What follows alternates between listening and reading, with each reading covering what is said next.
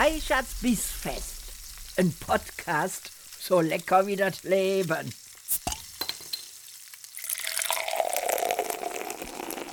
Liebe Freunde der gehaltvollen Verdauung, herzlich willkommen zu einer weiteren Folge von Reichards Bissfest. Einer Folge, die wahrscheinlich mit einer der persönlichsten Folgen wird, die ich bisher gemacht habe. Und gleichzeitig eine etwas nachdenklichere Folge und hoffentlich eine schöne Folge, die euch auch das Weihnachtsfest nochmal ein bisschen reflektieren lässt, die euch über Freundschaften nachdenken lässt und die euch vielleicht hilft, ein paar eurer Ziele in diesem Jahr zu erreichen. Ich freue mich auf jeden Fall sehr, dass ihr wieder dabei seid und habe heute mehrere große Themenblöcke, weil in den letzten drei Wochen so wahnsinnig viel bei mir passiert ist. Ich bin heute wieder mal alleine am Mikrofon und habe mir ob der Themenvielfalt ein Glas Wein mit ans Mikrofon genommen und äh, stoße jetzt hier mit euch an mit einem Wein, der sich nennt Orange Gold. 13 Prozent. Was hat er denn noch? Ähm, ein Vin biologique von Gérard Bertrand, Produit de France. Mehr steht hier nicht. Mehr kann ich euch auch zu, zu dem Wein noch nicht sagen, außer dass er wirklich, es scheint ein Weißwein zu sein, ähm, der allerdings orange ist. Das wird natürlich auch den Namen erklären. Orange Gold. Ja, auf jeden Fall ein sehr leckerer Wein. Leicht fruchtig, mit einem fruchtigen Abgang. ich habe keine Ahnung, wie soll ich den denn beschreiben? Ich weiß es doch auch nicht. Es ist. So, ihr Lieben, also wie gesagt, in den letzten Wochen ist wahnsinnig viel passiert. Zum Teil auch sehr traurige Dinge und Sachen, die mich sehr nachdenklich gemacht haben. Zum Teil wunderschöne Dinge. Und wir fangen jetzt erstmal mit den schönen Sachen an. Ich hatte nämlich ein spektakulär entspanntes und wunderschönes Weihnachtsfest. Und ich möchte euch mal beschreiben, wie Weihnachten bei mir so aussieht. Ähm, ich fange am besten mal damit an, dass ich nochmal ganz kurz auf meine private Situation eingehe. Diejenigen von euch, die hier öfter schon äh, zugehört haben oder diejenigen von euch, die vielleicht eine meiner Shows auf Twitch oder sonst wo gesehen haben, wissen, dass ich da ja immer sehr offen mit umgehe. Also ich lebe jetzt seit mehreren Jahren alleine. Ich bin geschieden und lebe in so einem Patchwork-Paradies, was wir uns mit doch durchaus ordentlichem Gefühlsaufwand gebaut haben. Und wir wohnen hier so in 500 Meter Abstand im selben kleinen Dorf.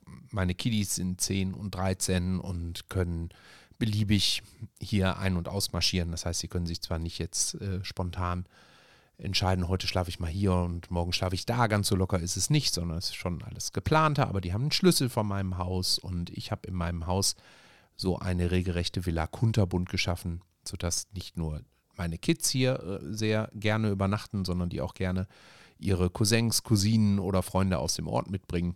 Und ich glaube, mein Haus heißt auch offiziell hier im Ort die Villa Kunterbund. Sei es drum, ich lebe hier sehr gerne und durch die Pandemie habe ich ähm, jetzt die letzten drei Jahre auch als Single gelebt und so lebe ich hier glücklich und gemütlich in meinem Häuschen vor mich hin und habe dementsprechend auch sehr viel Zeit für die beste aller Mütter, nämlich meine 87-jährige Mutter, die in Essen wohnt. Und in alter Tradition hole ich sie seit 2017, da ist nämlich mein Vater gestorben, ähm, zu mir. Oder ich bin Heiligabend bei ihr, aber meistens bin ich eigentlich hier. Und dieses Jahr ergab es sich, dass genau am Tag vor Heiligabend eine spektakuläre, tolle, große Weihnachtsparty stattfand, die die letzten Jahre nicht mehr stattfinden konnte. Und zwar in unserer alten Lieblingsdisse mein Gott, sagt man das noch? Disse? Darf man das überhaupt noch sagen? Oder ist das jetzt alles ein Club? Naja, ich bin ja jetzt mal ein bisschen zeitgemäßer in unserem Lieblingsclub. Der hieß früher und der die ein oder andere hier am Telefon, ähm, am Telefon, am den Empfängnisgeräten dieser Welt, werden sich vielleicht sogar daran erinnern, Mudia Art. Mudia Art in Essen. Das Moodia Art war unsere zweite Wohnung. Und wenn ich sage unsere, dann meine ich einen Freundeskreis von beträchtlicher Größe, bestimmt 25 bis 30 Personen, die da jeden Samstag feiern gegangen sind. Und ich habe im Moodia Art, das heute übrigens auch tatsächlich eine besondere Bedeutung nochmal hat heute Abend, während ich das jetzt aufnehme, ist abends, das zur Erklärung. Im, ich habe im Moodia Art nicht nur unheimlich gerne gefeiert, gelebt, getanzt und über bestimmt acht Jahre lang Party gemacht, sondern ich habe da auch gearbeitet. Ja, ich habe in jungen Jahren, ich war jung, ich wusste nicht, äh, was ich tat, ich musste Geld verdienen, äh, habe ich da äh, zum Teil auch meinen Körper verkauft. Ja, jetzt ist es raus. Ja, ich habe da als Animateur gearbeitet und wir haben völlig abgedrehtes, extrem cooles, extremes Zeug gemacht. So, ich war damals einer der ersten in der Theatergruppe der Uni Essen und habe über einen privaten Kontakt ähm, die Macher vom Moodia Art gekannt und die haben dann mitbekommen, dass ich gerne Theater spiele und dass ich andere Leute kenne, junge Leute, die auch gerne Theater spielen und dann haben die uns gefragt, ob wir da nicht Performances machen wollen. Und da war dann alles bei, ne? vom Tanzen über die den Leuten Bibelverse, äh, Bibelverse um die Ohren schlagen, wenn die reinkamen und äh, mit einem Kumpel von mir, der heute immer noch ein guter Freund von mir ist, an der Kette durch den Laden laufen ähm, und er sprang dann die Gäste an und war so das Monster an der Leine, was ich bändigen musste. Oder im Rokoko-Kostüm, ähm, sehr galant. Also ich fand uns galant, andere fanden uns wahrscheinlich einfach nur furchtbar tuntig ähm, am Eingang stehen und die Leute begrüßen. Und solche Dinge haben wir sehr lange und sehr gerne gemacht. Das war toll, toll verdientes Geld, super anstrengend natürlich auch, aber irgendwie auch ein cooler Job. Und später, ein, zwei, drei, vier, fünf, sechs Jahre später, habe ich dann da auch nochmal als Türsteher gearbeitet. Nicht lange, ein Jahr an der Tür gestanden und den VIP-Bereich gemacht. Und auch eine meiner Freundinnen damals habe ich da kennengelernt. Mit der war ich dann lange zusammen auch mit einer spannenden ähm, Entwicklung der Beziehung und auch der Dramatik, die dann manchmal einfach vom Leben so auf uns draufgeworfen wird, verbunden. Aber all das hatte seine Wurzeln eben im damaligen Moodia Art. Das Moodia Art wurde dann irgendwann verkauft und heißt heute Delta Musikpark Essen. Also diejenigen von euch, die das Moodia vielleicht nicht kennen, kennen aber vielleicht den Delta Musikpark. Ganz anderes Klientel, ganz andere Ausrichtung des Clubs, aber einmal im Jahr, nämlich an diesem 23. Dezember, findet dort eine spektakuläre, naja, ich glaube, Revival Party darf man es nicht nennen, weil dann sind die Macher beleidigt. Die haben nämlich mit extrem viel Energie DJ Fishy und sein Team haben äh, nämlich eine ganz eigene Marke aufgebaut, die Pre-Xmas Party. Pre-Xmas Party und äh, Pre-Xmas Party. Und die findet da statt. Und der Laden ist ausverkauft, dreieinhalbtausend Leute, alle in meinem Alter, alle super happy, dass sie äh, wieder feiern gehen können. Und jetzt werdet ihr natürlich sagen, Moment mal, ist auch, äh, da ist auch der Tag vor Heiligabend, da kannst du doch nicht besoffen, da kannst du so. Ja, da habt ihr grundsätzlich recht, aber äh, Fischi hat halt eine geniale Idee gehabt. Der lässt nämlich die Party einfach schon nachmittags um 16 Uhr beginnen und um 1 Uhr nachts ist Schluss. Sodass jeder und jede am Heiligen Abend frohlockend unter dem Christusbaume singen und schalmeien kann. Ja, sagt, sagt man das so, Christusbaume? Ah, ich finde, man darf das sagen. So, und so ging es mir auch. Also wir hatten einen tollen Abend da, wir haben super gefeiert. Ich habe ganz, ganz viele sehr liebe Freunde von mir wieder getroffen und ähm, das war einfach toll. Und dann habe ich bei der besten aller Mütter, nämlich meiner Mutter, ähm, übernachtet und habe die junge Dame am nächsten Tag mit zu mir genommen. So, und dann sind wir hier Heiligabend nachmittags angekommen, haben entspannt ein bisschen Essen vorbereitet für den Abend. Wir haben raclettet und ich gehöre nicht zur Kartoffelsalat- und Bockwürstin-Fraktion. Es tut mir sehr leid, ihr Lieben. Solltet ihr dieses Essen mögen und wertschätzen am heiligen Abend, dann sei es euch gegönnt. Aber ich werde das niemals tun. Ich brauche meinen Raclette oder irgendetwas anderes, was lange dauert. Es darf auch ein Fondue sein.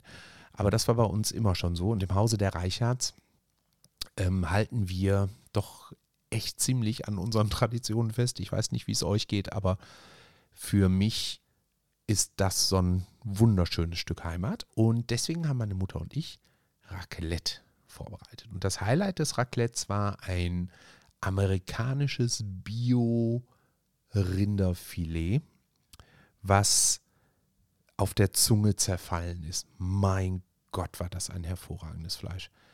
Unfassbar teuer. Also ich glaube, das Kilo 89 Euro.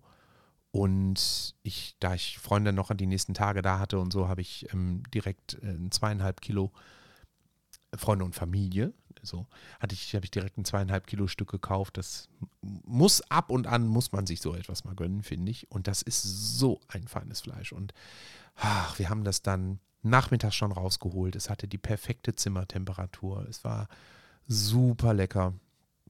Und wir haben ganz entspannt mit einem schönen Sekt in der Hand haben wir raclettet. Und danach haben wir noch zusammen auf der Couch gehockt, einen Film geguckt, haben unheimlich viel gequasselt, viel über die alten Zeiten gesprochen, über meinen Vater gesprochen, haben darüber gesprochen, wie wir so als Familie früher Heiligabend verbracht haben, wie ähm, meine Eltern den Heiligabend vorbereitet haben, wie sie zum Teil mit meinen Schwestern zusammen, die sind neun und elf Jahre älter als ich, meine Geschenke dann aufgebaut haben, während ich irgendwo in der Wohnung getobt habe und gespielt habe und dachte, die sind einfach eine, eine stupide Fernsehsendung gucken oder so, haben die dann da ganze Lego-Städte aufgebaut und Eisenbahnen und Playmobil ähm, Force, ja, ähm, das war toll. Und bei jeder dieser Erzählungen hatte ich dann zack, zack, auch sofort wieder die Bilder im Kopf. Und ich finde, das ist so ein wirklich tolles Element von Heiligabend, dass man, wenn man in einer entsprechenden Familiensituation ist, es gibt ja auch Leute, die sich Heiligabend am liebsten gegenseitig filetieren, aber dazu gehören wir nicht, glücklicherweise, toi, toi, toi. Und somit könnten, konnten wir unsere Zeit damit verbringen, an die coolen Dinge zurückzudenken, die wirklich ewig lange her sind und haben uns nicht aufgerieben an fiesen Familiensituationen. Toi, toi, toi. Also das äh, war wirklich schön und wir haben dann auch ein bisschen schon vorbereitet für den nächsten Tag. Und zwar kam am nächsten Tag meine mittelgrößere Schwester und ihr Mann und deren beiden Kinder und mein Cousinchen und sonst noch jemand. Meine Kinder auch, natürlich. Und die kamen alle zu mir. Also haben wir auch schon zwei Schweinebraten fertig gemacht. Und das kennt ihr ja schon aus anderen Folgen. Da gibt es ein Reichhardsches Familienrezept. Dieses Reichhardsche Familienrezept beinhaltet, und ich gebe es hier erneut zu Protokoll Maggi Brühwürfel. Der Reichardsche Bio-Schweinebraten wird veredelt durch Maggi Brühwürfel, die mit in die Soße kommen. Ja, und nur dann ist es ein Schweinebraten, bei dem dann meine gesamte Familie sagt, oh, der schmeckt wie immer. Der schmeckt wie der von Oma. Ja, aber dem, dem muss ich mich beugen. Ja, und einmal im Jahr muss dieser Schweinebraten auf den Tisch. Und meistens passiert das Weihnachten. So, ganz kurz, jetzt ein, ja, mal kurz ein, auf euer Wohl. Ein bisschen meine. Mm, mm.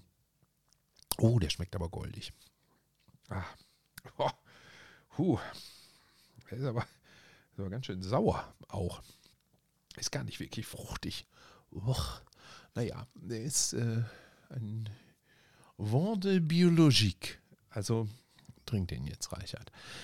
So, ähm, dann am ersten Weihnachtstag kamen die also alle. Wir haben dann sehr entspannt zusammen um unseren großen Kaffeetisch gesessen, haben allerdings keinen Kuchen gegessen, bis zu dem Moment, wo mein Cousinchen auftauchte, weil die traditionell eine Stachelbeertorte mitbringt. Auch das wiederum ein altes Familienrezept ihrerseits. Und zwar hat ihre Mutter, also meine Tante, die Schwester meines Vaters, hat ähm, immer schon zu Weihnachten eine Stachelbeertorte gemacht mit einem, oh, wie nennt man das jetzt? Mit einer Baiser-Haube, würde ich es beschreiben. Ja, also aus Eiweiß aufgeschlagenes Baiser, was dann im Ofen ähm, gebacken wird und nachher als Haube auf die Stachelbeerfüllung draufgepackt wird. Also auf keinen Fall kommt natürlich die Stachelbeerfüllung mit in den Ofen. Das wäre ein, eine Vollkatastrophe. Und der Kuchen ist so fein, dass man den nur mit einem elektrischen Messer zerteilen kann. Und das ist ein richtiges Ritual. Ne? Und dann kam Cousinchen irgendwann, wir haben diesen Kuchen gegessen, wir saßen am Tisch, dann haben wir angefangen zu bescheren. Bevor wir bescheren, singen wir immer. Ähm, wie heißen denn die Lieder, die wir singen? Also wir singen erst relativ normale Lieder und dieses Mal hat mich die beste aller Töchter, nämlich meine Zehnjährige, damit überrascht, dass sie Blockflöte gespielt hat und sie hat so cool Blockflöte gespielt. Wir hatten alle so ein bisschen Angst, dass sie ungefähr so Blockflöte spielt, wie ich Klarinette spiele. Aber nein, sie hat wirklich toll Blockflöte gespielt. Und das hat so eine schöne Stimmung reingebracht. Und dann haben wir ihr Kinderlein kommet und solche Sachen gesungen. Und dann singen wir immer ein Lied, Lasset uns lauschen, ihr heiligen Engel. Also, wenn das jemand von euch kennen sollte, dann würde mich das total wundern. Das ist ein Weihnachtsklassiker aus dem Hause der Familie meiner Mutter. Und das ist Pflicht bei uns. Das müssen wir singen. Wir können das Lied natürlich alle nicht. Deswegen hat meine Schwester glücklicherweise immer Ausdrucke mit. Und natürlich jedes Jahr zu wenige Ausdrucke. Ähm, das darf ich hier sagen, weil sie hört den Podcast sowieso nicht. Ja. Ja, ja. Es gibt immer, immer, ne, irgendwas ist immer. Ihr wisst doch, wie es ist. Nein, aber das führt dann dazu, dass wir uns dann die Blätter teilen und dann sehr albern sind und die Blätter zwischendurch mal auf den Kopf drehen und äh, so, ne, für viel Stimmung und, und schöne Atmosphäre dadurch sorgen, dass wir einfach ziemlich albern sind und zusammen singen. Und nach dem Singen haben wir beschert und dieses Mal war das so, dass aus den ganzen Haufen der Geschenke wir reihum jeder immer eins aufmachen durften.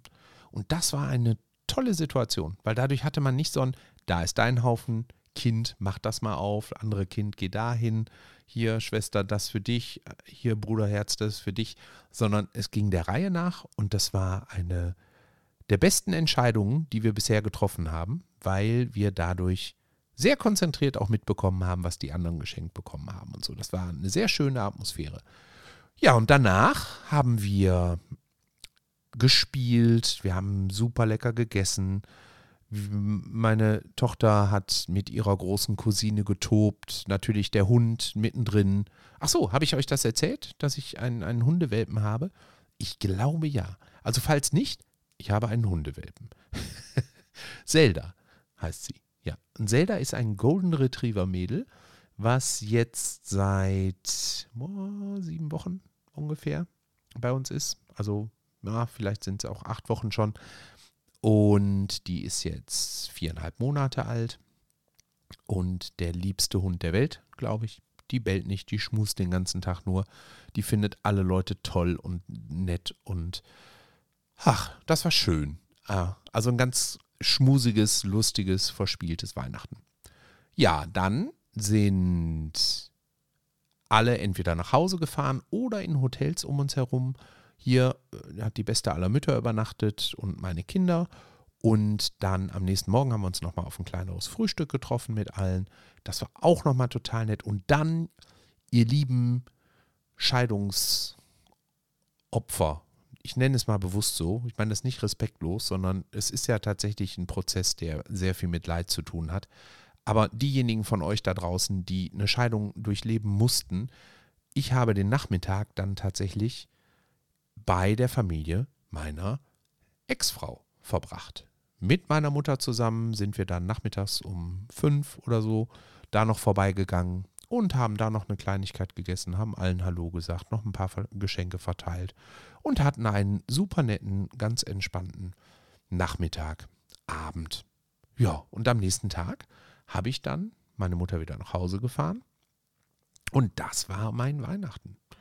Und sehr viel besser hätte es nicht sein können. Ich hätte vielleicht noch ein bisschen mehr Geld oder Juwelen oder Goldbarren geschenkt bekommen können. Aber hm, ja. irgendwas ist ja immer.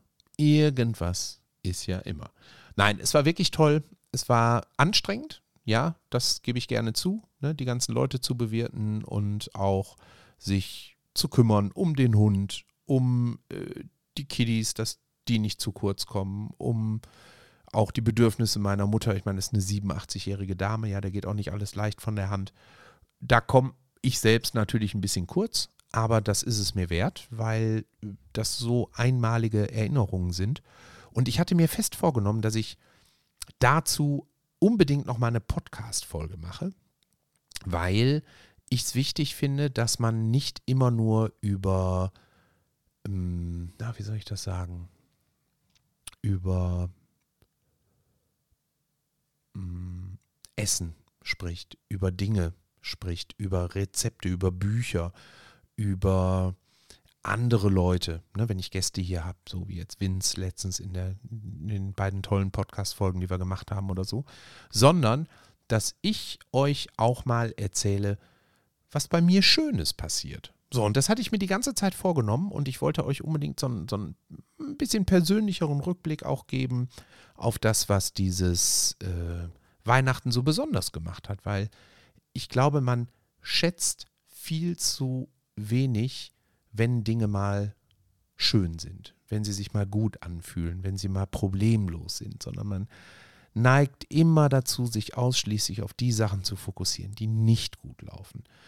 Und zehn Dinge passieren an einem Tag und davon sind acht wirklich angenehm, aber zwei sind nicht ganz so toll und eins von den zwei ist vielleicht sogar richtig anstrengend und dann fallen alle schönen Sachen hinten runter und wir verbringen viel zu wenig Zeit damit, mal über die Sachen in unserem Leben nachzudenken, die gut gelaufen sind.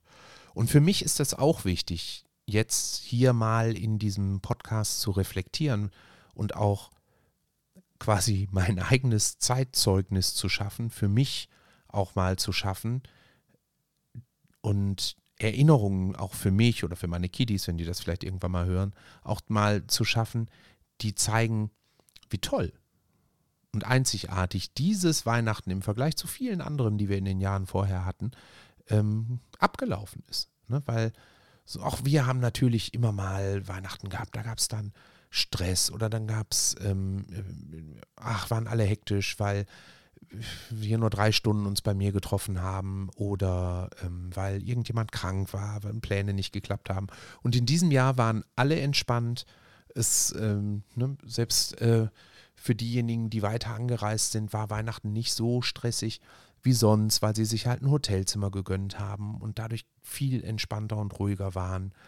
Und ach, also ich habe mir fest vorgenommen, und das ist einer der, der Vorsätze, die ich so für, für das neue Jahr habe, dass ich auch viel stärker auf die Dinge achten will, nein, nicht nur will, sondern auch achten muss, die gut gelaufen sind, weil man sich sonst zu sehr dem Stress opfert und hingibt und den unangenehmen Gefühlen. Und das, ich meine, erzähle ich euch nichts Neues, aber nach zwei Jahren Pandemie, auch gerade wir jetzt im Eventgeschäft, das waren anstrengende Jahre, natürlich nicht zu vergleichen mit anderen Branchen wie der Gesundheitsbranche oder so, deswegen will ich gar nicht zu sehr jammern, aber es war anstrengend für uns.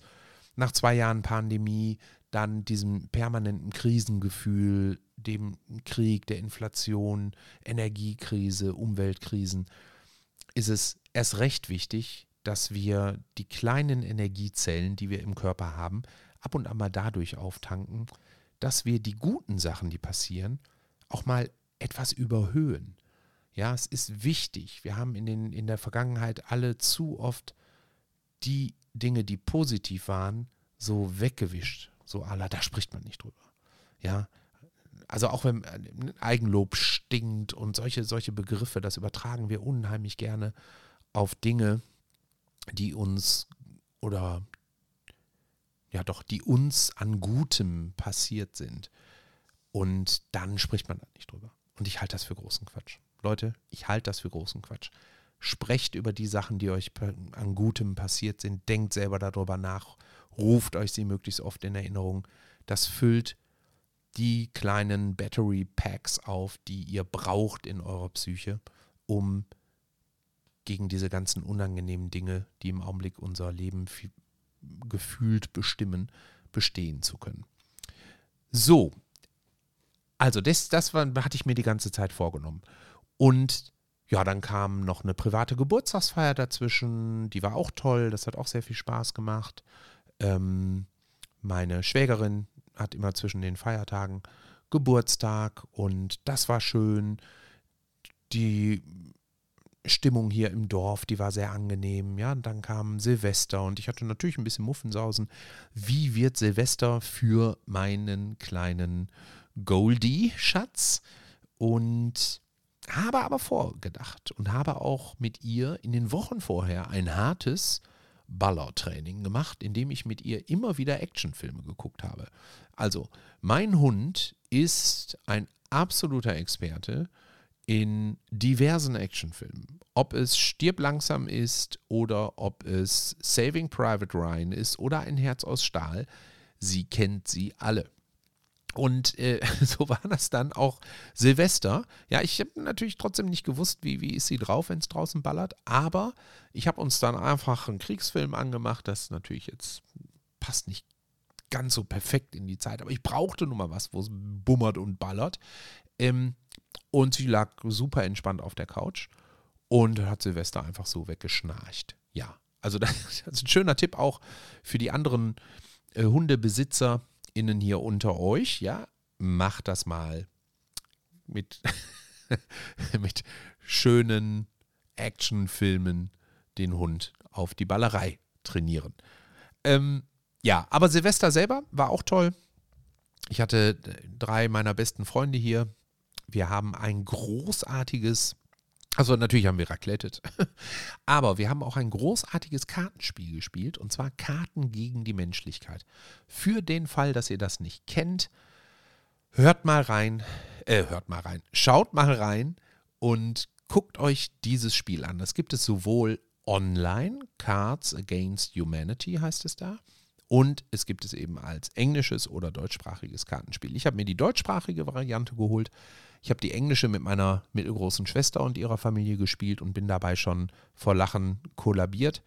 Aber ich musste immer mal wieder ein paar der Sätze übersetzt bekommen, weil englische Witze sind nochmal eine ganz eigene Form des Englisch-Know-hows. Ja, und da wollte ich dann Silvester nicht unbedingt äh, einen Duden zur Hand nehmen oder irgendwie DeepL oder Google als Übersetzungstool.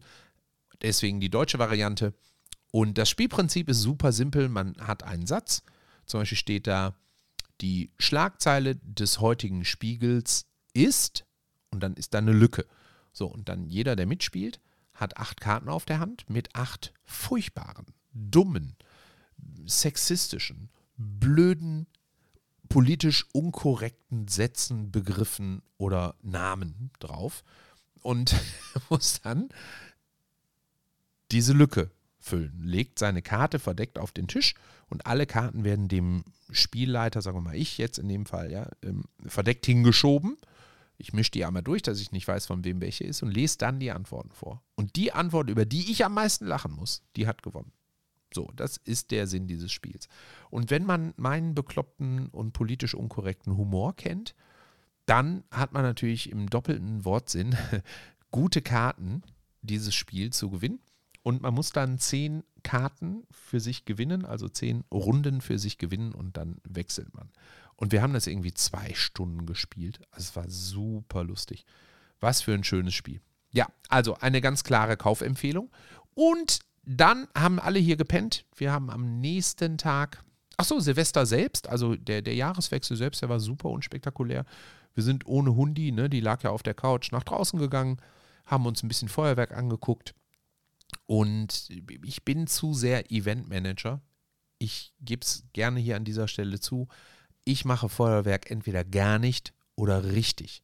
Und ich habe in den letzten Jahren gar nicht geballert. Ich habe dieses Jahr gar nicht geballert, aber ich habe 2019 dafür richtig geballert und habe mir damals halt Profi äh, Silvesterfeuerwerk bestellt und habe das dann um 12 hier oben auf dem Berg über unserem äh, Berg, naja, auf dem Hügel über unserem kleinen Örtchen äh, gezündet mit großem, boah, Wahnsinn und, und riesen äh, Augen von, von allen Leuten, die drumherum standen, weil das wirklich toll aussah.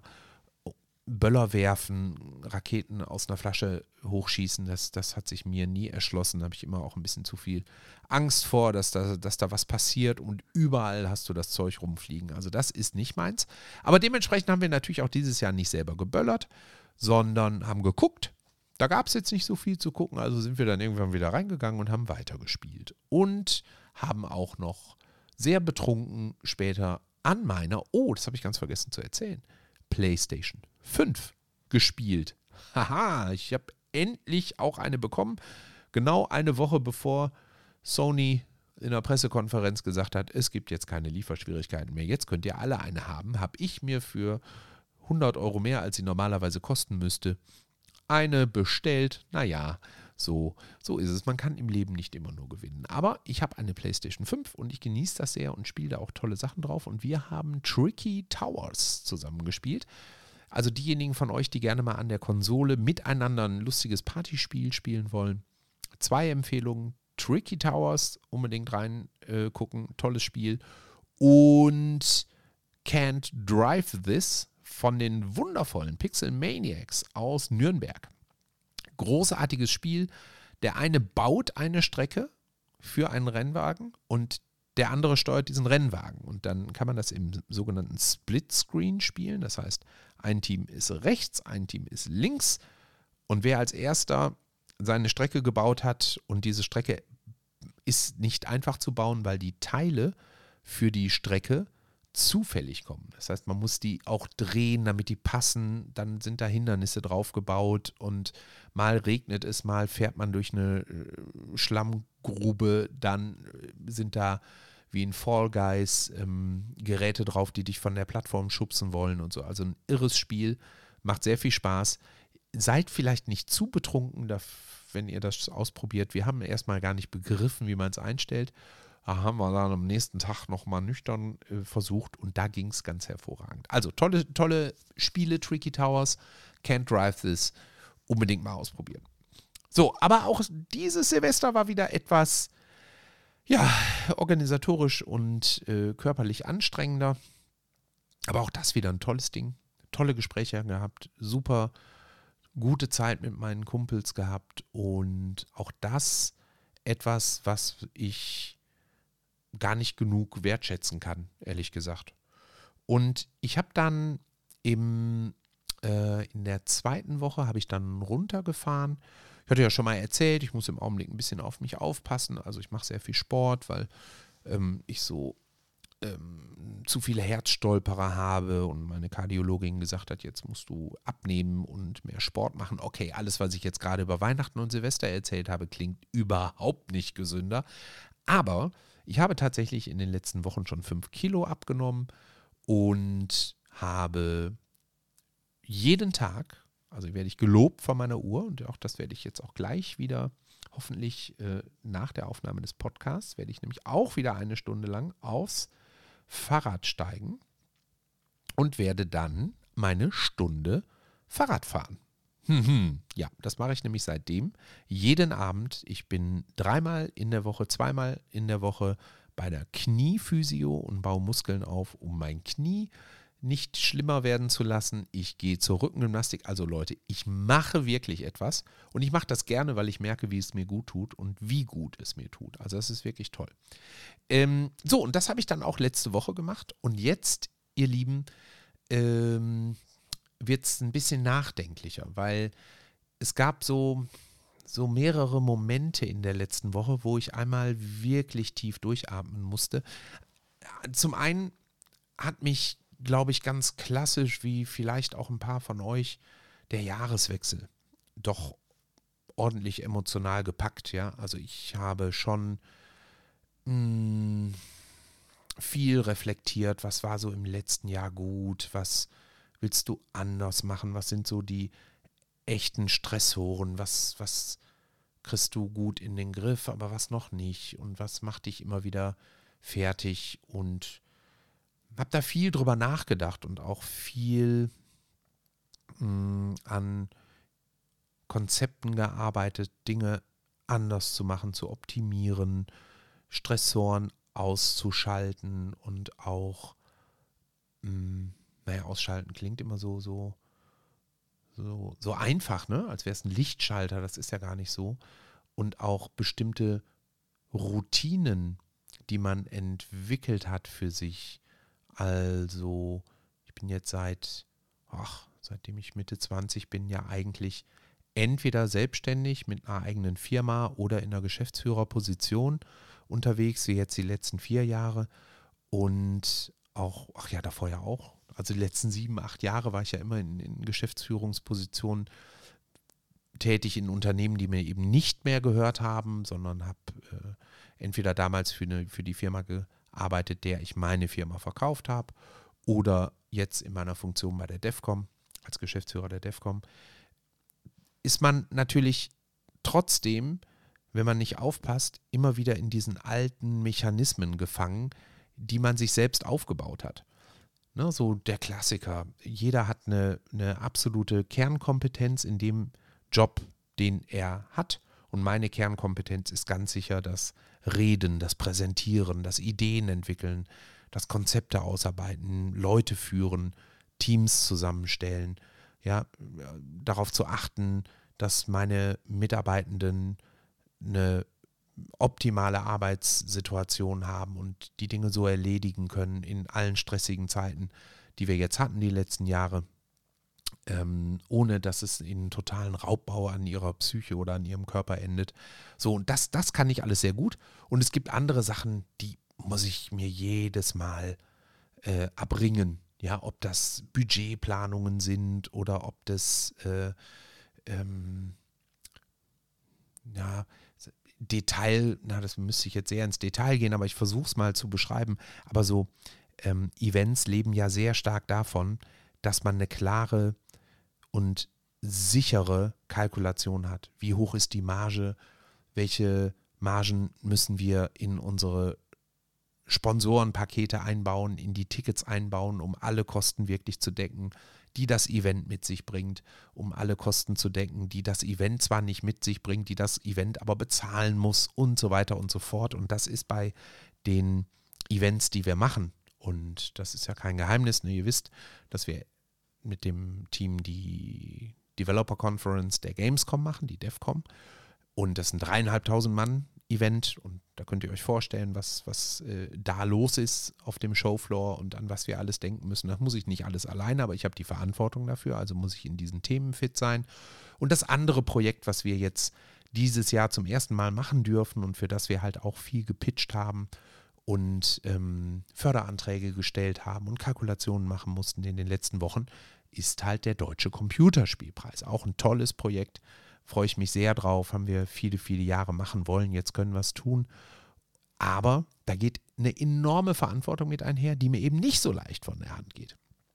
Und diese finanziellen Dinge stressen mich. Also muss ich natürlich gucken, wie kann ich das optimieren, entweder meine Kompetenz optimieren oder den Zeitdruck rausnehmen, Dinge viel früher anpacken, damit sie gar nicht erst zu einem echten Zeitstress und Zeitdruck ähm, mutieren und solche Sachen. Habe ich also viel drüber nachgedacht und dann gibt es neben den beruflichen Stressoren, gibt es natürlich auch private Dinge, ob das dann jetzt so Herzdiagnosen waren oder äh, das mit dem Knie, muss das jetzt operiert werden oder nicht und was bedeutet das und ähm, was bedeutet das für mein alltägliches Leben und wie stelle ich sicher, dass ich mich trotz, trotz allem, mein Gott, das klingt so dramatisch, so dramatisch ist es nicht, also nicht, nicht falsch verstehen, aber ne, es ist halt zeitaufwendig, was ich jetzt gerade mache und wie kann ich trotzdem sicherstellen, dass die Menschen, die entweder auf mich angewiesen sind, wie zum Beispiel meine Mutter, der helfe ich sehr gerne und das mache ich auch äh, sehr regelmäßig, oder aber auch, äh, die mit mir Zeit verbringen wollen, mit denen ich aber auch Zeit verbringen will, wie meine Kinder, ähm, dass die nicht zu kurz kommen. Ja, und wie sorge ich dafür, dass diese ganzen verschiedenen Aktivitäten, die mein Leben ja auch so bunt und aufregend und schön machen, dass sie auch nicht zu kurz kommen. Weil die mir auch wahnsinnig viel Spaß machen. Ob das jetzt hier die Podcasts sind oder die Podcasts, die ich mit Lex und Lena aufnehme oder ob das die Twitch-Shows sind oder auch die ähm, Geschäftsreisen, ja, auf äh, diverse Konferenzen dieser Welt und so weiter und so fort, ne, you name it. Das soll ja weiterhin Platz finden. Also habe ich den Jahreswechsel auch damit verbracht, mir Gedanken darüber zu machen, wie ich zukünftig meine Prioritäten setze und wie ich meinen Fokus schärfe und wie ich dabei trotzdem auf mich aufpasse und so weiter und so fort. Das sind alles keine einzigartigen Herausforderungen. Ich würde sogar sagen, zum Teil sind es echte Luxusprobleme, über die ich da nachdenke. Aber das sind Dinge, die mich in eine sehr mh, mm, nachdenkliche Stimmung gebracht haben. So, ich glaube, das beschreibt es am besten. Also die Tage nach dem Jahreswechsel, da war ich schon sehr ruhig, sehr in mich gekehrt, sehr nachdenklich, bin sehr viel draußen gewesen, spazieren gewesen und war so in äh, einer sehr emotionalen Stimmung. Auch nah an mir dran. Ja, doch, das kann, das kann man so sagen. So, und dann erreichte mich die Nachricht, ähm, eine alte Freundin von mir hat mich angerufen. Wir haben einen Freundeskreis, der sich seit der Schule kennt. Wir waren zwar nicht zusammen auf der Schule, ich auf dem jungen Gymnasium, ähm, zwei aus dem Freundeskreis auf dem Mädchengymnasium bei uns in Borbeck und äh, der dritte bei einem gemischten Gymnasium. Und wir haben immer noch sehr regelmäßig miteinander zu tun, feiern nach Möglichkeit unsere Geburtstage irgendwie zusammen oder verabreden uns ein, zwei Mal im Jahr zum Essen. Ja, und dann äh, bekam ich die Nachricht, dass die ältere Schwester von einer unserer, ähm, aus, aus unserem Viererbund ähm, verstorben ist. Und die ist im Alter meiner Schwestern und war für mich in meinen jungen Jahren eine extrem prägende Person. Eine extrem, extrem prägende Person. Ähm, als ich mit ihrer kleineren Schwester zusammen war, haben wir nahezu täglich miteinander zu tun gehabt, was wahnsinnig schön war, intensiv war, ganz mein Leben ganz auf den Kopf gestellt hat weil sie, also ihr versteht, dass ich jetzt keine Namen nenne, das ist ja, äh, ist, ist klar, dass ich das jetzt nicht mache, aber ähm, sie war eine junge Unternehmerin, hat ein eigenes Magazin rausgebracht, hat äh, Events veranstaltet für die wichtigsten Partner des Magazins, ob das ähm, Partner waren, die Inhalt beigesteuert haben oder Werbekunden waren oder so, ganz egal. Aber da gab es dann ein, zwei Mal im Jahr große Partys, die sie veranstaltet hat. Und wir haben halt mitgemacht. Wir haben mitorganisiert im Hintergrund. Wir haben äh, Tische zurechtgerückt und am Eingang gestanden. Ne? Die besagte Rokoko-Kostümierung habe ich da auf einem dieser Events zum ersten Mal angezogen und äh, habe einen riesen Spaß daran gehabt, die Leute zu begrüßen. Wir haben eine ganz, ganz andere Welt kennengelernt. Im zarten Alter von 19, 20, 21, 22, so die Ecke, ähm, bin ich durch die Familie, durch die große Schwester mit dem Tauchen in Berührung gekommen. Ich bin zum ersten Mal in diesem besagten Nachtclub gewesen, im Mudia Art. Ähm, da haben nachher, dass da Veranstaltungen stattgefunden haben, die sie organisiert haben nee, umgekehrt, ne? dass da Veranstaltungen stattgefunden haben, die sie organisiert hat, äh, hat auch dazu geführt, dass ich die, die Menschen, die den Club organisiert haben, die Besitzer, das Management und so alle kennengelernt habe. Und das ist ein extrem zentraler Bestandteil meines Lebens geworden. Und dass ich heute so tief und so verwurzelt im Eventgeschäft bin, hat ganz viel mit ihr als Person zu tun. Und als ich dann die Nachricht gehört habe, dass die gestorben ist, da war das zum ersten Mal in meinem Leben, dass ich das Gefühl hatte, verdammt, wir hätten noch so viel zu besprechen gehabt. Ja, ich bin mir sicher, dass ähm, ihr dieses Gefühl auch kennt. Ich hatte bisher wirklich die ähm, tolle Situation, ich habe schon mal zwei gute, liebe Freunde verloren, damals als der Tsunami ähm, über uns hereingebrochen ist. Da sind zwei Trauzeugen, also nicht zwei, sondern die beiden Trauzeugen von, von mir und meiner damaligen Partnerin sind bei dem Tsunami gestorben. Aber mit denen hatten wir so ein offenes und enges und herzliches Verhältnis, dass ich im Nachhinein nicht das Gefühl hatte, boah, da hätten wir noch so viel besprechen müssen und so viel hätten wir noch klären können. Bei ihr war das anders. Wir haben uns so im Laufe des Lebens, da kann der Altersunterschied eine Rolle gespielt haben. Das kann aber auch ähm, gewesen sein, weil wir beide sehr unterschiedliche Typen sind. Ne? Wir haben früher unheimlich viel zusammen gemacht und während ich der äh, quasselnde ähm, Hans Dampf in allen Gassen war, der sehr viel Wert darauf gelegt hat, von einer Million Menschen die Meinung zu bekommen und Dinge zu besprechen und sich so viel Feedback wie möglich reinzuholen, war sie eine sehr meinungsstarke Person, die auch sehr klar immer war in dem, was sie sich vorgenommen hat und hat das dann halt durchgezogen, weil sie es fürs Richtige hielt.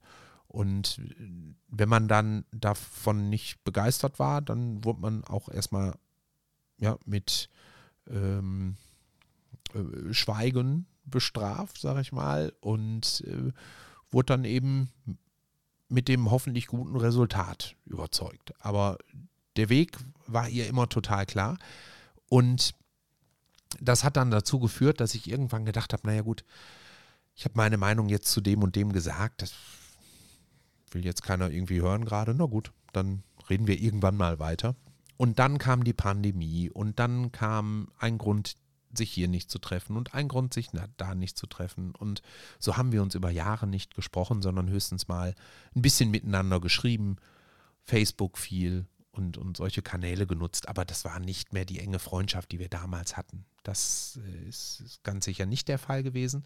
Und das war jetzt zum ersten Mal, dass ich gedacht habe, verdammt, da habe ich die Gelegenheit verpasst, Dinge nochmal zu besprechen, Dinge zu klären, nochmal Danke zu sagen für vieles, was, was so auch toll gewesen ist in unserer gemeinsamen Zeit. Und äh, das hat mich als Nachricht in einer Zeit erwischt, in der ich sowieso sehr sentimental und emotional unterwegs war. Und das, das ist eine ganz interessante Erfahrung gewesen, aber auch ein sehr trauriger Moment natürlich, weil mir so viele Sachen gleichzeitig durch den Kopf gerauscht sind. Ne? Einmal dieses unheimliche Mitleid und Mitgefühl mit ähm, meiner lieben Freundin, ihrer kleinen Schwester und äh, der Familie dahinter. Ja, die ähm, wahnsinnige Wucht der Erinnerung an das, was man zusammen gemacht hat. Die, das ist ja ganz verrückt, ne? Es bleiben ja letztlich in ganz vielen Fällen häufig nur die guten Erinnerungen hängen und auch die guten Gefühle. Ich bin auch dankbar dafür, dass das so ist.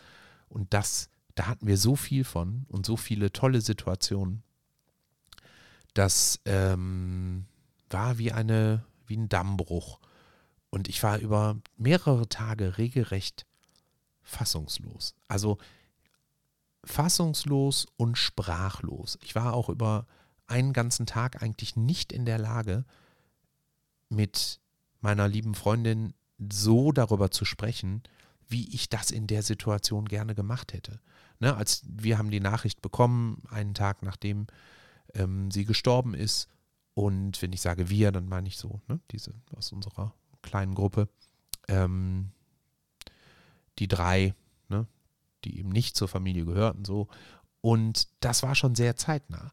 Und dann greift man natürlich nicht als erstes zum Telefon und ruft irgendwo an, wo ein Mensch gerade um ein Familienmitglied trauert, sondern man schreibt oder man gibt kurz ein Lebenszeichen von sich und sagt, hey, wir sind da, wenn du uns brauchst. Aber gleichzeitig ist da dieser, dieses Gefühl, das kann doch gar nicht reichen, das ist doch niemals genug. Ja, man will doch viel mehr jetzt machen, man will doch da sein, man will vor Ort sein, man will drücken, man will zuhören, man will trösten, man will helfen, man will anpacken, ne? also ganz viel Hilflosigkeit auch einfach. Und das habe ich in der Form auch ewig nicht mehr gespürt. Also es war wirklich, wirklich eine, ein sehr emotionaler Start in dieses Jahr, der mir auch nochmal gezeigt hat, und deswegen habe ich mir eben überlegt, dass ich das auf jeden Fall auch als Teil in diesem Podcast mit reinnehmen möchte, wie wichtig es ist, ihr Lieben da draußen an den Empfängnisgeräten dieser Welt, dass ihr keine, dass ihr euer Herz nicht als, wie, wie hat man das früher immer genannt, ähm, nicht in eine Mördergrube verwandelt, ja? Also wenn ihr das Gefühl habt, ihr müsst Leuten nochmal Danke sagen oder ihr müsst mit Menschen drüber reden, verwandelt euch bitte nicht in einen der tausend Menschen, die, wenn jemand stirbt, im Nachhinein sagen, Mensch, was für eine tolle Person, sondern versucht zu einer der zehn Personen zu werden, die im Leben stehenden Menschen sagen, wie wichtig sie für euch sind, wie wichtig sie für euch waren, wie hilfreich, wie herausfordernd vielleicht auch, ja, aber wie sehr sie euch mit ihrer Art geformt haben, euch geholfen haben, euch Feedback gegeben haben, für euch da waren, Wege bereitet haben. Und all das ähm, hat diese liebe alte Freundin für mich viele Jahre meines Lebens gemacht. Und eine Sache, die besonders prägende Menschen ja ausmacht, ist, dass man immer auch nicht nur Lebensdinge mit ihnen verknüpft, sondern auch besonders schöne Anekdoten. Und eine dieser Anekdoten möchte ich euch unbedingt erzählen heute, weil das wirklich prägend war, auf einer ganz interessanten Art und Weise. Und zwar habe ich ja gesagt, dass ich mit ihrer kleinen Schwester zusammen war. Und äh, das war nicht so ein Selbstläufer, wie man vermuten würde. Wenn man mich heute so sieht, dann weiß man, die Frauen liegen mir auf den Füßen. Damals war das anders. Und ich musste ähm, äh, tatsächlich all mein nicht vorhandenes äh, Talent im Flirten aufbringen, um einen Platz in ihrem Herz zu erobern und habe mich dabei extrem ungeschickt angestellt und war auch wahnsinnig aufgeregt. So aufgeregt, dass ich zu unserem ersten richtigen Date bei ihr zu Hause in Pantoffeln gefahren bin und dann mit meinen Pantoffeln und ich weiß nicht, ich hatte bestimmt irgendwas noch in der Hand, vielleicht ein Blumenstrauß oder, oder irgend, irgendwas. Na, müsste ich sie mal fragen. Aber in meiner Erinnerung meine ich, hätte ich noch irgendetwas Liebreizendes äh, dabei gehabt, hatte aber meine Pantoffeln an. Was dazu geführt hat, dass ihre große Schwester ähm, mich von dem Tag an nur noch PS genannt hat. Und seitdem nennt mich die ganze Familie PS. Und PS steht für Pantoffel, Stefan. Ja, also solltet ihr diesen Podcast hören und mich irgendwann mal mit PS ansprechen, dann werde ich euch zu einer Tasse Kaffee einladen und wir gedenken gemeinsam, ja, dieser wunderschönen Anekdote. Heute grinse ich da sehr drüber. Damals weiß ich gar nicht genau, war es mir eigentlich peinlich? Ich glaube nicht. Nein, ich fand es damals, glaube ich, schon total lieb, dass das in so eine schöne Namensgebung verwandelt wurde. Ach ja, ja, das ist etwas, was mich auch ein Leben lang begleitet hat. Und ich glaube, gerade solche Anekdoten finden häufig mit euch prägenden Menschen zusammen statt. Und sie war genauso ein Mensch. Sie war für mich genauso ein Mensch, so muss ich sagen. Und das ist das zweite Mal, dass so ein mich sehr stark prägender Mensch aus meinem Leben getreten ist. Aber das erste Mal, dass ich das Gefühl hatte, verdammt, da war jetzt ganz viel, was ich hätte sagen wollen. Und ja, es ändert ja nichts, dass ich das jetzt hier in dem Podcast erzähle. Ja, also es ist, ich glaube, wahrscheinlich, wenn es einen Himmel gibt, hat sie wahrscheinlich Besseres zu tun, als sich meinen Podcast anzuhören. Und, ne? Aber ähm, vielleicht motiviert es den ein oder anderen von euch dazu, den Mund lieber einmal zu viel aufzumachen und einmal zu viel über den eigenen Schatten zu springen und der oder diejenige zu sein, hm, die den ersten Schritt macht und nicht im Nachhinein zu denken, ach verdammt, hätte ich mal. Ja. Also das beschäftigt mich schon. Und der andere Mensch, das will ich an dieser Stelle auch noch mal kurz loswerden. Und da nenne ich auch den Namen, weil ich über ihn schon wahnsinnig häufig gesprochen habe und das auch schon jetzt sehr lange her ist, ist mein lieber Freund, der Ruprecht. er hat einen der besten Namen äh, aller Zeiten, Ruprecht Dröge. Rupi war ein extrem charismatischer Typ, der die Theatergruppe der Uni Essen ins Leben gerufen hat, der damals als Tutor für einen Medievistik, also Mittelhochdeutsch, Professor an der Uni gearbeitet hat, der für meine große Schwester, die damals auch an der Uni gearbeitet hat, gearbeitet hat und der mich so unter seine Fittiche genommen hat. Und das war ein äh, Seelenverwandter. Es gibt wenige Menschen in meinem Leben, wo ich sagen würde, das sind echte Seelenverwandte, aber Ruprecht war definitiv ein Seelenverwandter. Wir haben das offenste und schönste und ehrlichste Verhältnis gehabt, was man sich nur wünschen kann in einer Freundschaft.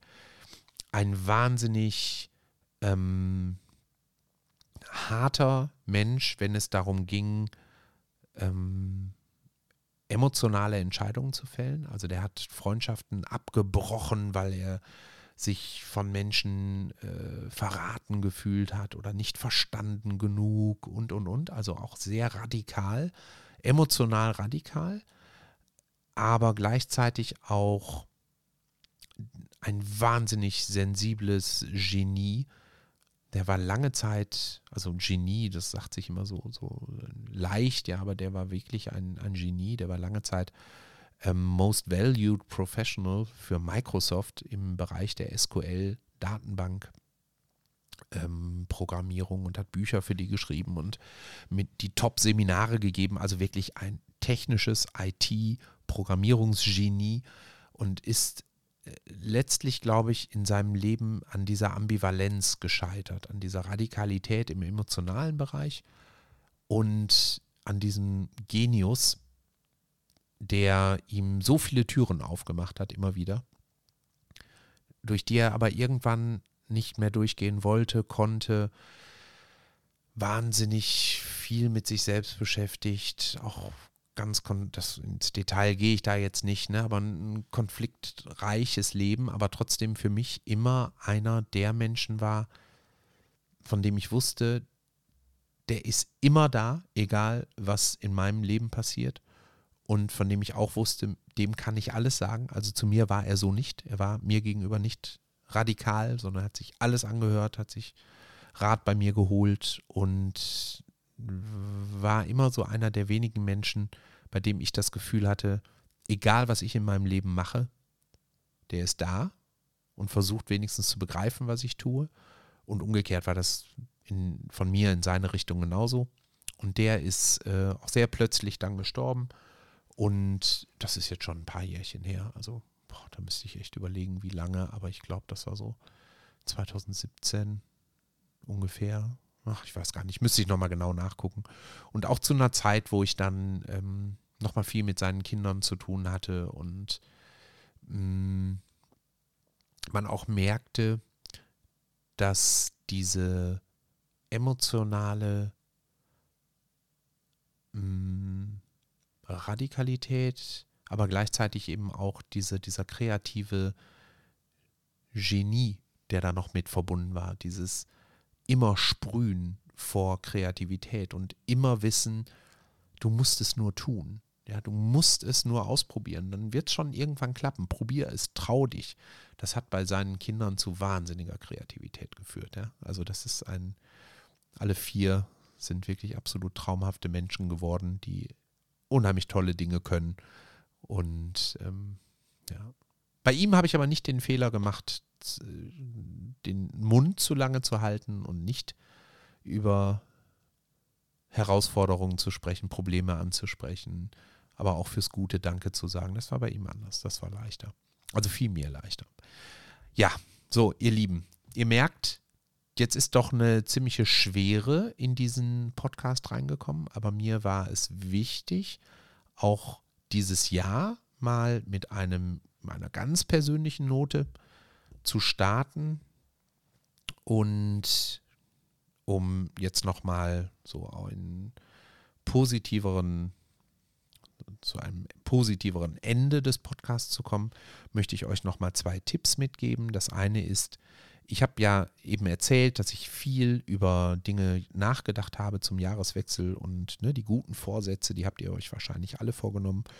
Und so ein ganz, ganz wichtiges Ding, was ich im Laufe der Jahre gelernt habe, ist, egal was ihr euch vornehmt, überfordert euch nicht mit dem, was ihr euch vornehmt, sondern nehmt euch Dinge vor, die realistisch zu erreichen sind. Immer ganz wichtig, habe ich jetzt auch gemacht. Schnappt euch euer Handy, schnappt euch einen Zettel, schnappt euch euer Tagebuch, was auch immer ihr benutzt und verschriftlicht die Dinge, die ihr euch vornehmt.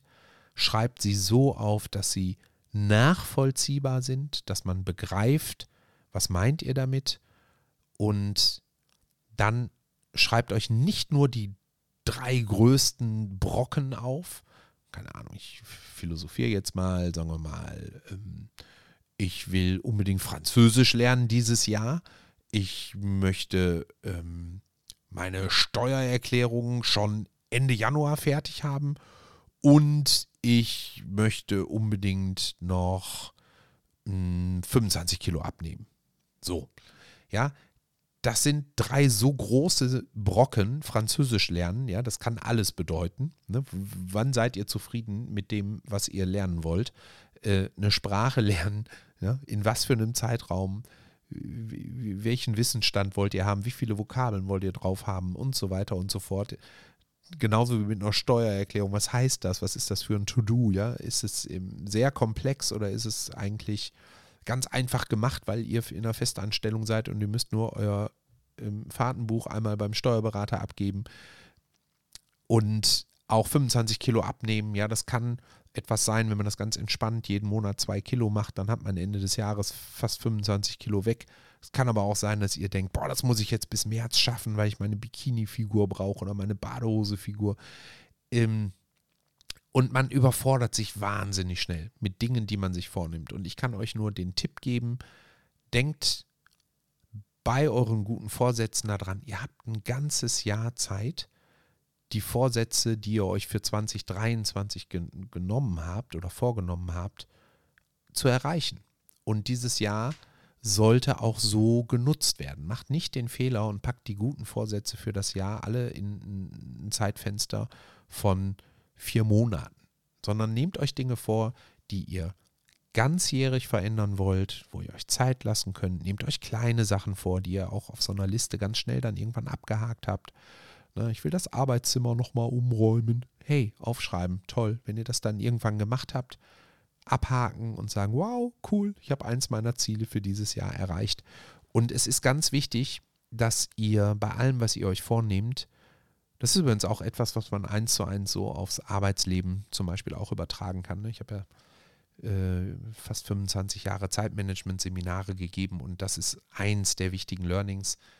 Kleine To-Dos abhaken und vor Augen zu haben und in einer Liste zu sehen, hey, ich habe diese Woche aber schon 18 Dinge erledigt. Wow, ist für die Psyche super wichtig und zeigt einem sehr schön, dass man sehr wohl in der Lage ist, Sachen zu erledigen und eine To-Do-Liste abzuarbeiten. Das ist sehr, sehr hilfreich. Also wenn ihr euch überfordert fühlt oder gerade sowas wie gute Vorsätze kommen ja häufig aus dem Gefühl der Überforderung heraus, dann arbeitet mit solchen Listen, schreibt euch die Dinge auf, Kleinigkeiten aufschreiben, aber nehmt euch dann nur zwei, drei große Sachen vor und setzt die über einen realistischen Zeithorizont um und nicht hektisch in drei Monaten und dann gebt ihr auf, weil ihr nach drei Monaten noch keine 25 Kilo abgenommen habt. Ne? Das kann nicht funktionieren und so sollte es auch nicht funktionieren. Das ist Nummer eins. Und Nummer zwei ist, habe ich ja eben schon mal angedeutet im Laufe des Podcasts, ruft euch in Erinnerung, was für tolle Sachen in eurem Leben passiert sind und auch täglich aufs Neue passieren. Wenn ihr abends ins Bett geht, ob ihr betet oder nicht, das ist mir total egal, aber wenn ihr abends im Bett liegt und nochmal den Tag Revue passieren lasst, dann ruft euch die schönen Dinge in Erinnerung. Denkt über die Kleinigkeiten nach, die euch zum Lachen gebracht haben. Denkt über die Kleinigkeiten nach, bei denen ihr euch gut gefühlt habt. Denkt über die Sachen nach, die toll geschmeckt haben, die lustig waren, die Serien, die ihr geguckt habt, die euch gut unterhalten haben. Es gibt so viel Gutes in unserem Leben und lasst euch nicht in den Strudel dieser negativen Überforderung reinziehen, indem ihr euch auch nur noch auf das Negative konzentriert. In diesem Sinne, ihr Lieben, danke fürs Zuhören.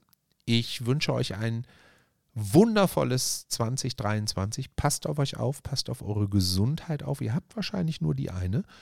Und wir hören uns bald wieder. Mit tollen Gästen übrigens. In diesem Jahr habe ich mehrere wirklich wundervolle Menschen jetzt schon auf meiner Liste. Der nächste Podcast, der, den ich aufzeichne, ist wieder ein Podcast, wo es ausschließlich ums Essen geht, wo ich einen Profikoch als Gast habe. Also, ich freue mich darauf, wenn ihr weiter mit dabei seid und wünsche euch einen wundervollen Abend, morgen, Mittag, eine wundervolle Nacht. Je nachdem, wann ihr diesen Podcast hört. Also in diesem Sinne, bleibt gesund. Ciao, ciao. Reichards Bissfest. Ein Podcast so lecker wie das Leben.